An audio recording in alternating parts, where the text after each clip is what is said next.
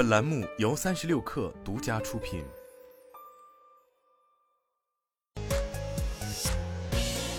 网罗新商业领域全天最热消息，欢迎收听快讯不联播，我是金盛。自今年年初起，东方甄选开始试水小时达，目前覆盖城市有上海和北京。上海主要包括虹口区和徐汇区，北京包括京东仓的十里河区域。不过，东方甄选未披露未来是否有扩展至其他城市的计划。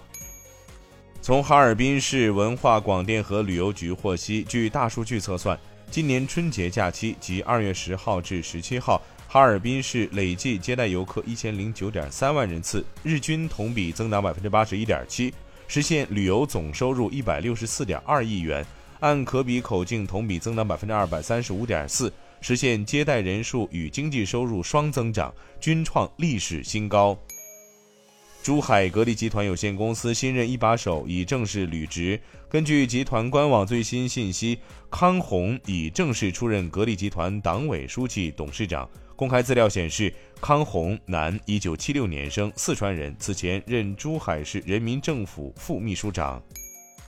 有消息称，Louis Vuitton 于二月十九号起上调部分产品在中国市场的售价，平均涨幅在百分之六左右。LV 官方客服人员表示，目前 LV 部分产品确实有调整，线上及线下均同步更新。更新后，Carryall 中号手袋从二点零五万元涨至二点一五万元，其他品类产品也有不同程度的上涨，具体以官方售价为准。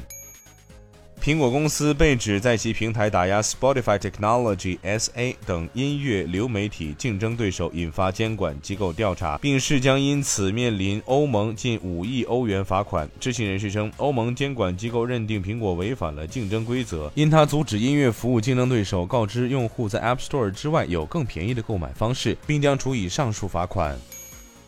根据最新数据，韩国两家钢铁巨头。浦项制铁和现代制铁去年全年净利润分别较前一年骤降百分之四十八和百分之五十六，出现腰斩式下滑。